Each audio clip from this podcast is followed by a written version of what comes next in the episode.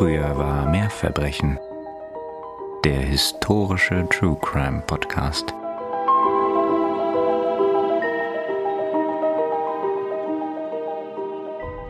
Die Sonne scheint bereits in die Fenster des kleinen Hauses, als John an diesem Sommermorgen erwacht. Noch etwas schlaftrunken wäscht er sich das Gesicht und kleidet sich an. Die Arbeit wartet.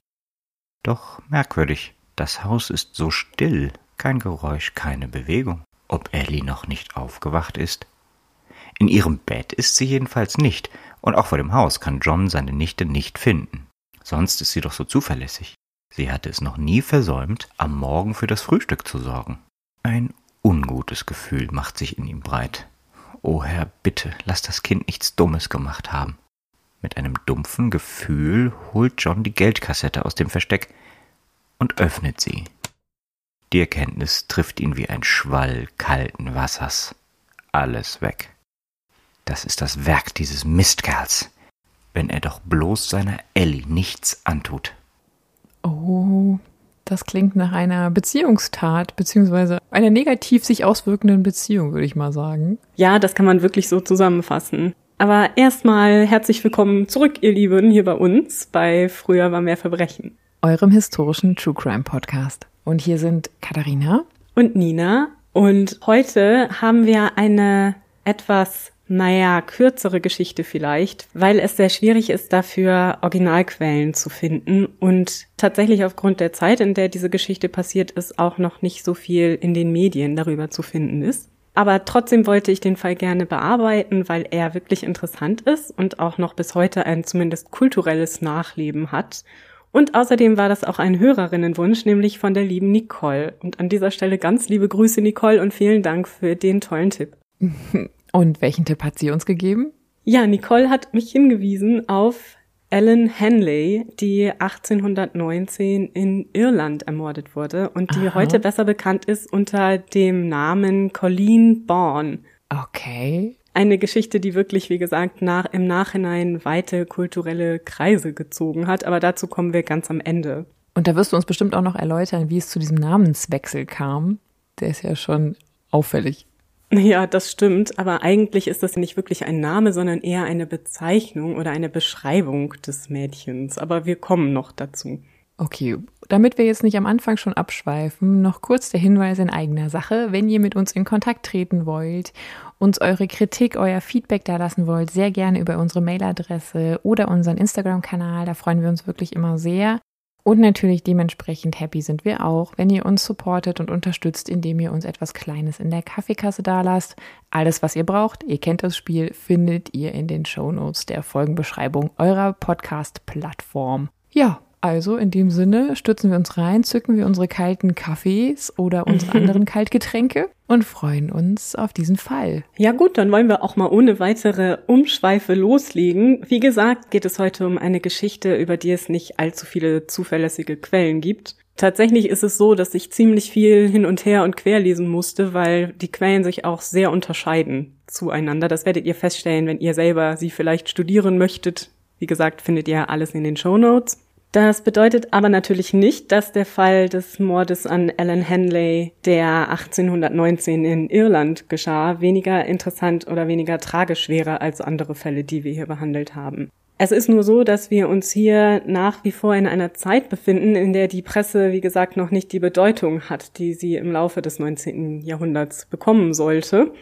Und auch die Ermittlungsarbeit der vor Ort tätigen Behörden ist noch nicht die, wie wir sie dann später in der Entwicklung sehen, sondern gerade im ländlichen Raum, in dem diese Geschichte spielt, ist das alles mehr so eine lokale Geschichte und tatsächlich ist die Ermittlungsarbeit eher die, wie wir sie noch im 18. Jahrhundert häufig sehen. Genauso kommt es eben auch, dass die Geschehnisse um die Colleen Bourne das reine Mädchen viel eher in Form von zahlreichen kulturellen Adaptionen der Geschichte bekannt sind und dass man hier an diesem Fall so ein bisschen live so eine Form von Legendenbildung beobachten kann. Also heutzutage ist, denke ich, die Geschichte den meisten Menschen eher in einer ihrer zahlreichen Abwandlungen aus dem kulturellen Bereich bekannt. Und das ist auch der Grund, warum sich die Quellen so stark voneinander unterscheiden. Also da werden Details wiedergegeben, wie sie vielleicht aus der entsprechenden Oper stammen oder aus dem Stummfilm oder aus einem Theaterstück. Mhm. Die wahre Geschichte geht dabei so ein bisschen verloren. Deswegen möchte ich euch auch um Toleranz bitten. Ich habe mein Bestes getan, die Ereignisse so wahrheitsgetreu wie möglich zu rekonstruieren, aber es kann sein, dass sich die ein oder andere Sache vielleicht einschleicht, die nicht 100% stimmt. Deswegen ein Quellendisclaimer am Anfang. Seid skeptisch und lest gerne selber nochmal darüber nach, denn das ist in diesem Fall wirklich nicht so einfach. Was wir aber wissen, ist, dass im September, wahrscheinlich am 6. oder 10. September des Jahres 1819 in Kilrush in der Nähe von Moneypoint im County Clare in Irland die Leiche einer Frau am Ufer des Flusses Shannon angespült wird. Der Körper ist bereits stark verwest und bis auf ein Korsett unbekleidet. Zudem ist der Körper mit einem Seil gefesselt oder mit einem Seil gebunden, also ein Seil ist um den Körper geschlungen. Mhm. Natürlich kann man sich vorstellen, dass das für die lokalen Fischer, die die Tote gefunden haben, ein schockierender Fund ist und so verbreitet sich die Kunde auch schnell und gelangt zu dem Magistraten des benachbarten Bezirkes Glynn, der im County Limerick auf der anderen Seite des Flusses liegt. Dieser Magistrat ist der Ritter von Glynn namens John Fitzgerald. Dieser hat, als man ihm von dem Leichenfund berichtet, schnell einen Verdacht, um wen es sich handeln könnte. Seit einigen Wochen nämlich wird in seinem Bezirk eine junge Frau, Ellen Henley oder Scanlon, vermisst. Wie kommt es hier zu den zwei verschiedenen Namen oder Nachnamen? Also die junge Frau hatte kurz vor ihrem Tode noch geheiratet, so ah, zumindest ah, okay. ist die bekannte Geschichte, die man mhm. zu der Zeit annimmt. Der Magistrat macht sich also zusammen mit einem lokalen Geistlichen, dem jungen Reverend Dr. Fitzgerald, auf zur Fundstelle der Leiche am anderen Ufer des Shannon.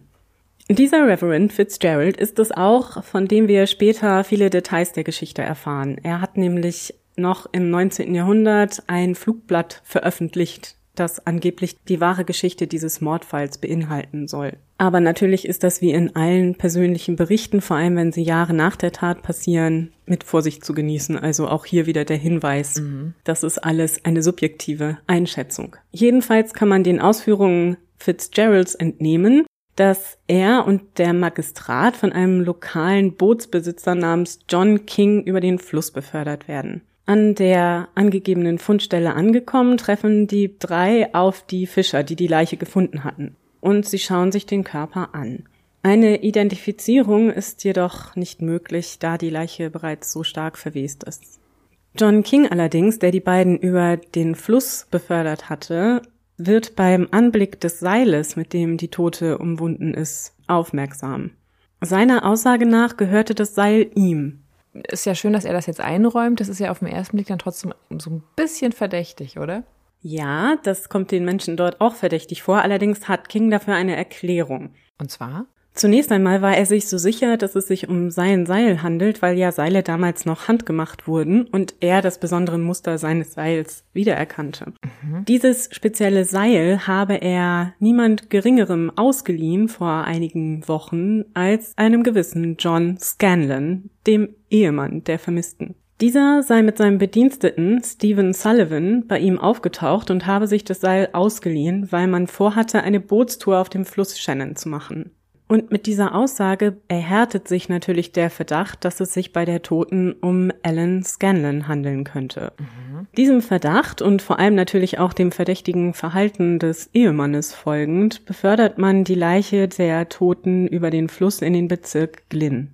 Dort bittet man das Dienstmädchen von Mrs. Scanlon, eine Dame namens Ellen Walsh, die Tote zu identifizieren.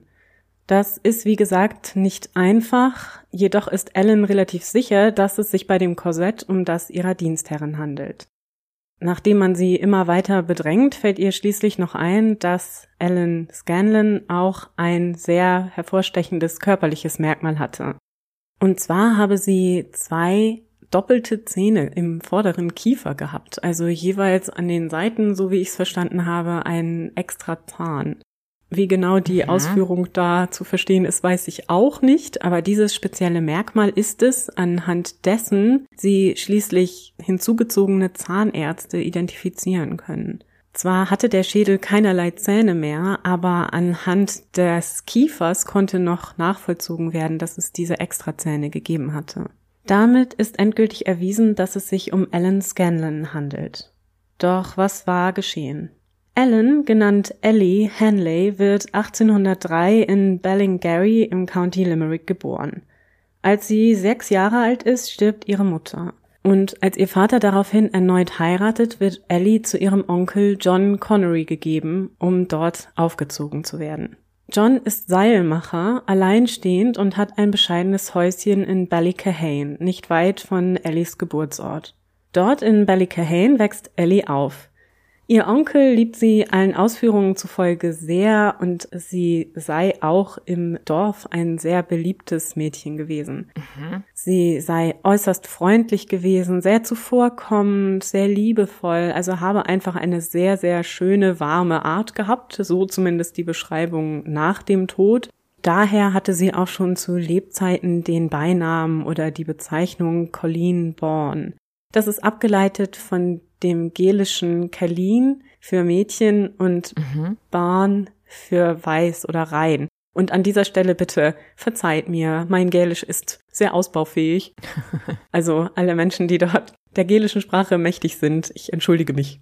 Aber das Ganze wurde ja auch für die englische Sprache adaptiert und daher heute die Bezeichnung Colleen Born. Mhm. 1819 ist Ellie 15 Jahre alt und wie gesagt sehr beliebt in der kleinen Gemeinde, in der sie aufwächst. Sie gehört zur ländlichen Unterschicht, das heißt, sie wächst in ärmlichen Verhältnissen auf, hat auch ein sehr arbeitsames Leben Trotzdem ist sie allen Aussagen zufolge sehr glücklich und zufrieden und eben ein fröhliches Mädchen. Ebenfalls 1819 kehrt ein junger Mann von seinem Militärdienst in England zurück. John Scanlon ist der Sohn der ansässigen reichen anglo-irischen Familie der Scanlons, die das sogenannte Ballykahane Castle bewohnt. Das Castle hier ist aber nicht so ein richtig großes Schloss, wie man sich das vielleicht mhm. vorstellen würde, sondern eher sowas wie ein Herrenhaus. Aber trotzdem schon mal deutlich eine höhere Gesellschaftsschicht als die der Ellie angehört. Als er zu seinen Eltern zurückkehrt, ist John Scanlon 23 Jahre alt und er hat keinen allzu guten Ruf. Und zwar sagt man ihm nach, er sei ein Lebemann und auch sehr dem Glücksspiel zugetan, weswegen er in Geldprobleme geraten sei und das sei vielleicht auch der Grund gewesen, wieso er aus seinem Militärdienst entlassen worden sei. Auch an dieser Stelle wieder, das steht nicht in allen Quellen und ich kann nicht beurteilen, inwieweit das stimmt. Dass John allerdings Geldprobleme hatte und gerne gespielt hat, scheint tatsächlich den Tatsachen zu entsprechen. In der Literatur wird John immer wieder als Squireen bezeichnet. Das ist ein ganz interessanter Ausdruck, der vor allem in Irland geläufig war. Und zwar bezieht sich das auf das englische Esquire oder Squire, das ja so etwas wie ein ja. Junker ist, also ein junger Adliger ohne weitere Titel, so kann man es vielleicht bezeichnen. In Irland war das so ein bisschen eine Verhohnepiepelung dieser Geschichte, weil ja oft englische Landadlige oder englische reiche Menschen sich in Irland Land angeschafft haben und dadurch dann einen gewissen Status erreicht haben. Mhm. Und das ist in der Übersetzung sowas wie ein kleiner Herr oder ein Halblord oder sowas. Also eine Verniedlichung des Wortes Squire. Jedenfalls fällt ja auf, dass John einen deutlich höheren Stand als Ellie hat. Und zudem gehört er auch zur anglo-irischen Gesellschaftsschicht. Das heißt also, er hat seine Vorfahren in England. Diese Vorfahren haben ihren Einfluss, den Landbesitz und Wohlstand zu großen Teilen der erzwungenen Angliederung Irlands an das Vereinigte Königreich von Großbritannien und Irland durch die Acts of Union 1800 zu verdanken. Mhm. Das ist nun eine Vereinigung, die bekanntlich vor allem bei den katholischen Iren auf wenig Gegenliebe stieß. Deswegen war das sowieso schon immer ein etwas schwieriges Verhältnis. Ellie auf der anderen Seite lebt ihr Leben in der Landbevölkerung und verdreht wohl zahlreiche Köpfe im Dorf. Das heißt, es fangen auch schon an, die ersten Heiratsanfragen bei ihrem Onkel einzugehen. Der hatte für Ellie eine Mitgift gespart, das war auch soweit bekannt, von 60 Pfund. Mhm. Das sind umgerechnet und an die Inflation angepasst etwa um die 7000 Euro. Oh, ja gut. Das ist nicht unwesentlich, würde ich sagen. Nee, genau. Gerade für die Landbevölkerung der damaligen ja. Zeit in Irland ist das eine wirklich beträchtliche Summe und da konnte man schon einiges mit anfangen. Und so fällt Ellie auch dem in die Heimat zurückgekehrten John Scanlon ins Auge. Ob hierbei tatsächlich ihre Schönheit und ihre liebenswerte Art im Vordergrund standen oder vielleicht eher die Mitgift, ist fraglich. Wie vermögend war Hanlon selber? Hattest du dazu schon was gesagt? Also die Familie war durchaus vermögend, es waren ja auch Landbesitzer, die hatten ja. schon was vorzuweisen, aber da er ja dieses Spielproblem hatte und auch diesen etwas schlechteren Ruf, war es wahrscheinlich nicht so, dass er unbegrenzt über dieses Vermögen mhm. verfügen konnte. Wie auch die Motivation Scanlons gewesen sein mag, man sagt, er habe sich nun einen Plan überlegt, um Ellen für sich zu gewinnen. Mhm. An einem Tag, an dem es stark regnet, habe er völlig durchnässt am Haus von Ellis Onkel geklopft. Natürlich sei er sofort hereingebeten worden und man erlaubt ihm, seine nassen Sachen zu trocknen, sich am Feuer aufzuwärmen und Ellie serviert ihm auch etwas zu essen und zu trinken. Als er also am Abend zum Anwesen seiner Eltern zurückkehrt, hat er erreicht, was er vorhatte, nämlich Ellie auf sich aufmerksam zu machen. In den folgenden Wochen sei er dann immer wieder zu ihrem Haus gekommen und habe sie zu geheimen Spaziergängen abgeholt. Auf diesen Spaziergängen sei man sich nach und nach näher gekommen und habe sich besser kennengelernt. Es ist aber nicht wahrscheinlich, dass im Zuge dieser Spaziergänge irgendwas gelaufen ist, also dass sie da irgendwelchen sexuellen Kontakt hatten. Aber schon die Tatsache alleine, dass da ein junger Mann und eine junge Frau alleine spazieren mhm. gehen, hätte ne, zu dieser Zeit Anfang des 19. Jahrhunderts die Wächter der Moral auf den Plan gerufen, ganz sicher sogar. So trifft man sich also heimlich und für Ellie muss das Interesse des höhergestellten John Scanlon ihr gegenüber wirklich aufregend gewesen sein. Das kann man sich ja auch vorstellen. Ne? Das ist mhm. ja beinahe so ein bisschen wie in so einem klassischen Liebesroman. Das war sicherlich alles ziemlich romantisch und hat ihr bestimmt auch geschmeichelt. Davon kann man ausgehen. Irgendwann im Frühsommer des Jahres 1819 dann habe Scanlon um Ellies Hand angehalten. Und das muss natürlich für die junge Frau ein absolut unwiderstehliches Angebot gewesen sein, auch wenn man in manchen Quellen liest, dass sie zunächst das Angebot abgelehnt habe, weil sie sich Sorgen gemacht habe darüber, ob sie akzeptiert werden würde in seiner Gesellschaftsschicht durchaus ein berechtigter Gedanke. Ich bin mir nur nicht sicher, ob man so weit in ihre Gedankenwelt einsteigen konnte oder ob ja. es sich da nicht um eine Interpretation handelt. Ja, vor allem, wenn wir da keine direkten Quellen haben, zumindest von ihr Briefe, Tagebucheinträge etc. pp. Ganz genau. Also diese ganzen emotionalen Geschichten sind für uns wirklich nicht mehr nachvollziehbar. Aber man muss sagen, dass diese Idee, dass ein reicherer Herr, also ein Herr aus der Oberschicht, sich in ein junges Mädchen aus der Unterschicht verliebt und sie dann mit auf sein Schloss nimmt, quasi schon damals zur romantischen Vorstellungswelt gehörte. Also das war ein Gedanke, den man mhm. durchaus kannte, ne? aus Erzählungen, aus Märchen, aus Geschichten. Also etwas, das sicherlich damals auch schon den Nerv der Zeit traf. Und es stimmt natürlich auch, dass die Familie Scanlon wahrscheinlich Probleme gehabt haben wird, Ellie als Partnerin an Johns Seite zu akzeptieren, eben wegen dieses Unterschieds in der Klasse. Wir haben ja schon oft genug darüber gesprochen, dass dieses Klassendenken mhm. damals sehr, sehr stark zementiert war. Angeblich sei es dann eben auch so gewesen, dass John sie beruhigt habe, ihre Bedenken aus dem Weg gewischt habe und gesagt habe, man müsse nur zunächst heiraten und dann würde die Familie sie auch akzeptieren. Wieder, das ist natürlich Interpretation. Ich bin mir nicht mhm. sicher, ob man diese Dinge nachvollziehen kann. Was jedoch wirklich wichtig sei für eine Hochzeit und was sie unbedingt tun solle, sei die Mitgift mitzunehmen. Schließlich stünde ihr das Geld ja zu. Es war ja dafür gedacht, dass sie, wenn sie heiratet, dieses Geld für sich und ihre Familie bekommen sollte. Und so kommt es, wie es kommen muss. Ellie stiehlt über 100 Pfund aus dem Ersparten ihres Onkels in einer Nacht und läuft mhm. mit Scanlon davon. Daraufhin soll ein Priester die beiden in Limerick in einer geheimen Zeremonie getraut haben. Allerdings ist es so, dass keine Unterlagen zu dieser Eheschließung jemals auffindbar waren, auch schon nicht zur Zeit des Verfahrens. Mhm. Deswegen kann man vielleicht davon ausgehen, oder es liegt zumindest nahe, dass es vielleicht nie wirklich zu einer Eheschließung gekommen war. War das aber dennoch üblich damals, dass du, auch wenn du es im Grunde in einer Nacht- und Nebelaktion gemacht hast, trotzdem Unterlagen hattest eigentlich? Also irgendwie eine schriftliche Fixierung dieser Eheschließung? Eigentlich wäre das schon üblich mhm. gewesen. Du konntest ja den Priester wann auch immer bestellen, der das dann gemacht hat. Und du hättest aber natürlich trotzdem die Zertifikate darüber haben wollen eigentlich. Oder zumindest einen Eintrag in die Unterlagen der Kirchengemeinde oder so. Mhm. Das ist ja das Mindeste. Aber all das ist in diesem Fall nicht erfolgt oder zumindest für uns heute nicht nachvollziehbar. Deswegen wird, wie gesagt, auch davon ausgegangen, dass es keine offizielle Eheschließung gab, sondern dass Scanlon Ellen nur in Sicherheit wiegen wollte, damit sie mit ihm mitkommt und er über ihr Geld mhm. verfügen kann und vielleicht auch über sie. Inwieweit das passiert ist, wissen wir natürlich erst recht nicht. Mhm. Was nun folgt, wissen wir aber wieder aus den Ausführungen des Reverends Fitzgerald. Angeblich habe dieser nämlich eine zutiefst unglückliche Ellie einige Zeit später während einer Bootstour getroffen.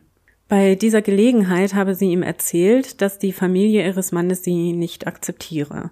John trinke sehr viel und verspiele ihre gesamte Mitgift. Am liebsten würde sie davonlaufen und angeblich soll sie sogar andere Mitreisende auf dieser Bootstour gebeten haben, sie mit nach Amerika zu nehmen. Wie gesagt, das sind die subjektiven Aussagen des Reverends. Mhm. Ich bin mir nicht sicher, ob diese Begegnung überhaupt je stattgefunden hat. Trotzdem ist das aber kein unwahrscheinliches Szenario, denn wir kennen andere Lebensgeschichten aus dieser Zeit, die ähnliches berichten. Von daher, mhm. solche Situationen gab es durchaus. Was aber wieder gesichert ist, ist, dass Ellie im Juli 1819 verschwindet. Das wissen wir so genau, weil bei dem lokalen Magistraten, dem Ritter von Glynn, Beschwerden über einen Disput anhängig werden, der sich bezüglich eines grünen Seidenmantels ereignet. Dieser Seidenmantel gehörte eigentlich Ellie, so sagt zumindest ihre Bedienstete Ellen Walsh, befindet sich aber nun im Besitz einer gewissen Maura Sullivan. Maura ist die Schwester von John Scanlons Diener und sehr engem Vertrauten Stephen Sullivan. Ellie unterdessen ist nicht mehr auffindbar. Als Ellen Walsh dann John Scanlon und Stephen Sullivan befragt, wo denn Ellie sei, wird ihr erzählt, dass Ellie mit einem Kapitän zur See durchgebrannt sei. Natürlich hat Mrs. Walsh einige Probleme, das zu glauben, aber sie hat auch keine Möglichkeit, das zu überprüfen und so akzeptiert sie diese Erklärung zunächst mal. Und diese Information ist es auch, die schließlich den Magistraten zu seinem Verdacht bezüglich des Leichenfundes im September bringt. Nachdem nun also verifiziert wurde, dass es sich bei der Toten aus dem Fluss um Ellen Scanlon handelt, wird die Leiche untersucht und es stellt sich heraus, dass sie erschlagen worden war. So wird also eine Ermittlung eingeleitet und man befragt die Zeugen nochmal. Ellen Walsh sagt aus, sie habe Ellie zuletzt bei einer Bootstour gesehen, die sie mit Scanlon und Sullivan unternommen hatte. Daraufhin habe man ihr dann eben auch erzählt, dass sie durchgebrannt sei mit diesem Kapitän zur See. Mhm. Von dem aber vorher noch niemals jemand irgendwas gehört hat. Mhm, genau. Außerdem kommt auch heraus, dass eine Verwandte, auch hier sind sich die Quellen nicht einig, entweder die Mutter oder die Schwester von John Scanlon, eine vielversprechende Ehe für ihn in Aussicht hatte, also eine Dame mhm. gehobenen Standes mit sehr viel Wohlstand arrangiert hatte, die jetzt als Kandidatin zur Verfügung stand, so dass Ellen dann wahrscheinlich auch im Weg gewesen sein könnte. So erhärtet sich der Verdacht gegen sowohl John Scanlon als auch Stephen Sullivan immer weiter. Die beiden werden nach ersten Untersuchungen des Mordes an Ellen angeklagt. Doch leider sind die beiden nicht aufzufinden. Von Dublin aus wird eine Belohnung für ihre Ergreifung ausgesetzt und während man nun mit der Suche beginnt, werden die Menschen, vor allem der ärmeren Landbevölkerung in der Gegend, immer wütender. Der Fall erregt natürlich die Gemüter, das können wir uns ja vorstellen.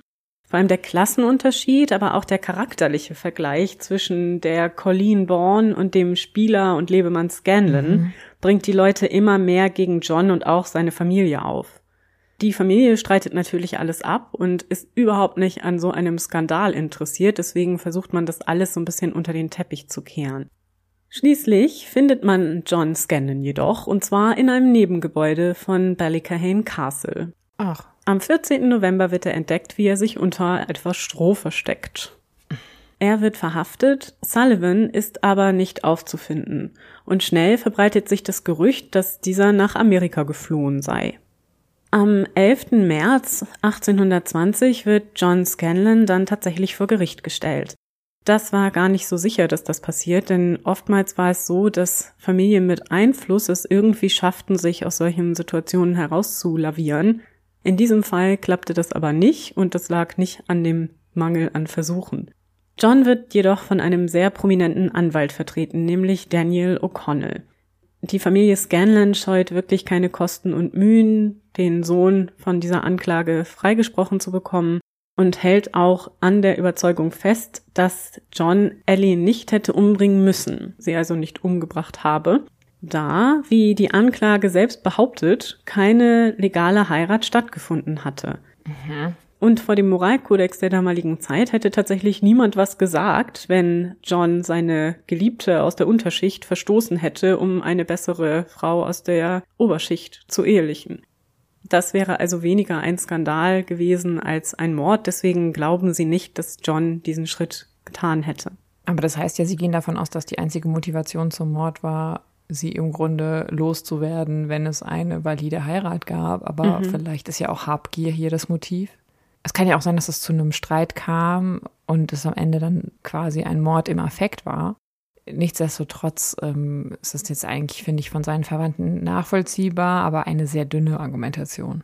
Ja, vollkommen, zumal John nichts anderes dazu zu sagen hat, als dass er gar nichts damit zu tun hat. Sein Diener Stephen Sullivan hätte Ellie ermordet und zwar aus vollkommen eigenem Antrieb. Er hätte gar nichts damit zu tun. Mhm. Die Geschworenen allerdings kaufen dieses Argument nicht. Sie können sich nicht vorstellen, dass der Bedienstete ohne Anweisung die Ehefrau seines Herrn ermordet hat. Zur großen Überraschung aller wird John Scanlon des Mordes für schuldig befunden und zum Tode verurteilt. Das ist wirklich bemerkenswert, da Scanlon aus der besseren Gesellschaft stammte. Es ist tatsächlich möglich, dass die Stimmung in der Bevölkerung eine Rolle dabei gespielt hat. Mhm. Obwohl man versucht hat, nicht viele Informationen über das Verfahren an die Öffentlichkeit dringen zu lassen, auf Geheiß der Scanlon-Familie hin. John wird zum Tode durch den Strang verurteilt und am 16. März 1820 in Limerick hingerichtet. Bis zum Ende sollte er seine Schuld nie eingestehen und auch keinerlei Zeichen von Reue oder Trauer über den Tod von Ellie zeigen. Während die Menschen in Glynn langsam wieder zu ihrem Alltag zurückkehren, wird Stephen Sullivan aufgrund anderer Verfehlungen doch noch gefunden und verhaftet. Er war keinesfalls nach Amerika ausgewandert, sondern hatte sich in Scartaglin im County Kerry unter falschem Namen ein neues Leben aufgebaut. Mhm. Am 25. Juli 1820 wird auch er in Limerick vor Gericht gestellt und auch er wird zum Tode verurteilt. Stephen allerdings gesteht nach seiner Verurteilung die Tat. Allen Aussagen zufolge ist er auch sichtbar reumütig und sehr traurig über das, was geschehen ist. Seiner Aussage nach habe John ihn angewiesen, Ellie bei einer Bootstour zu töten. Am 14. Juli 1819 seien die beiden, also Stephen und Ellie, mit dem Ruderboot auf den Shannon hinausgefahren. Allerdings habe er es nicht über sich gebracht, Ellie zu töten und sei mit ihr an das Ufer zurückgekehrt, was John sehr wütend gemacht habe. Nach längerer Diskussion habe John ihn angewiesen, nochmals hinauszufahren und die Tat durchzuführen. Es ist nicht klar an dieser Stelle, ob Ellie zu dieser Zeit betäubt war durch Alkohol, das habe ich in einigen mhm. Quellen gelesen, oder ob sie einfach dieses Gespräch nicht mit angehört hat. Jedenfalls fährt sie erneut mit Steven auf den Shannon hinaus. In der Mitte des Flusses angekommen, erschlägt Steven Ellie mit dem Griff seiner Muskete. Ihren Körper beschwert er mit Steinen. Dafür war auch das Seil da gewesen. Mhm. Also er hatte mit diesem Seil die Steine an ihrem Körper befestigt und wirft ihn in der Mitte des Flusses ins Wasser. Die Hoffnung war, dass die starke Strömung des Flusses die Leiche ins Meer treiben würde oder dass sie zumindest nie wieder auftauchen würde, da der Fluss an dieser Stelle äußerst tief ist. Mhm. All das habe er, also Stephen, nur für Scanlon getan und keinesfalls aus eigenem Antrieb. Auch er wird nach seinem Geständnis am 27. Juli 1820 gehängt. Ja, und damit endet eigentlich die Geschichte der Colleen Bourne, zumindest so, wie sie sich wirklich ereignet haben soll. Tatsächlich ist es aber so, dass schon im Laufe des 19. Jahrhunderts die Geschichte immer populärer wird. Vor allem in Irland oder in gesamt Großbritannien oder? Eigentlich in der gesamten englischsprachigen Welt und sogar darüber hinaus. Also Aha. es ist eine sehr bekannte Geschichte, weil sie eben auch den Zeitgeist so sehr trifft. Mhm. Sie hat so viele Motive, die für die Menschen damals relevant waren ein moralisches Motiv, ein Motiv des Durchbrechens von Klassengrenzen, dann natürlich die Vorstellung dieses reinen Mädchens, das durch einen skrupellosen Mann aus der anglo-irischen Bevölkerung, der ohnehin schon keinen guten Ruf hat, in eine tödliche Falle gelockt wird. Mhm. So kommt es auch, dass Ellies Grab auf dem Friedhof von Bahrain in der Nähe von Killima im County Clare schnell zu einem beliebten Ziel für Touristen wird. Mhm. Das soll sogar so schlimm gewesen sein, und das ist bitte schon wieder mit Vorsicht zu genießen, dass angeblich ihr Grabstein nach und nach von Souvenirjägern abgetragen wurde. Also jeder brach sich ein Stück davon ab und heute steht auf dem Grab okay. kein Grabstein mehr. Mhm. Aber auch in anderer Form wird die Geschichte immer wieder aufgegriffen, erzählt und verändert, weswegen es heute eben auch zu dieser wirklich unklaren Quellenlage kommt. 1829 schon erscheint der Roman The Collegians von Gerald Griffin, in dem die Geschichte allerdings stark romantisiert wird und auch der Ausgang ein positiverer ist. Mhm. Auf der Grundlage dieses Romans wird 1860 in New York das Theaterstück The Colleen Born or The Brides of Gary Owen uraufgeführt. Dieses Theaterstück erfreut sich großer Beliebtheit und wird auch heutzutage noch in einigen Theatern aufgeführt. Auf der Grundlage dieses Theaterstücks dann wiederum wurde 1911 ein Stummfilm zu dem Thema Colleen Bourne gedreht. Noch im 19. Jahrhundert, nämlich 1862, wird eine Oper namens The Lily of Killarney uraufgeführt, ebenfalls mit dem Thema der Colleen Bourne und ihrer Ermordung. Der Bericht von Reverend Fitzgerald, von dem ich ja hier einiges berichtet habe, wird 1869 veröffentlicht und heißt The True History of the Colleen Born. Aber damit nicht genug. Zahllose andere werden ebenfalls von der Thematik inspiriert und auch in zahlreichen Musikstücken findet man bis heute immer wieder Hinweise auf diese Geschichte. Mhm. Die wahre Ellen Henley ist allerdings bei all dem mehr zu einer Randnotiz geworden. Über ihren wahren Charakter kann man wirklich nur spekulieren. Wir wissen eigentlich gar nichts über sie oder die anderen Beteiligten in diesem Fall. Und leider ist über die Zeit auch nichts mehr übergeblieben, außer dem reinen Mädchen, dem vielbeschworenen Colleen Bourne. Hm. Und das ist natürlich wahrscheinlich wie in allen Fällen zu kurz gegriffen. Was der Fall aber auf jeden Fall macht, ist ein interessantes Bild der Zeit zeichnen, in dem er geschehen ist.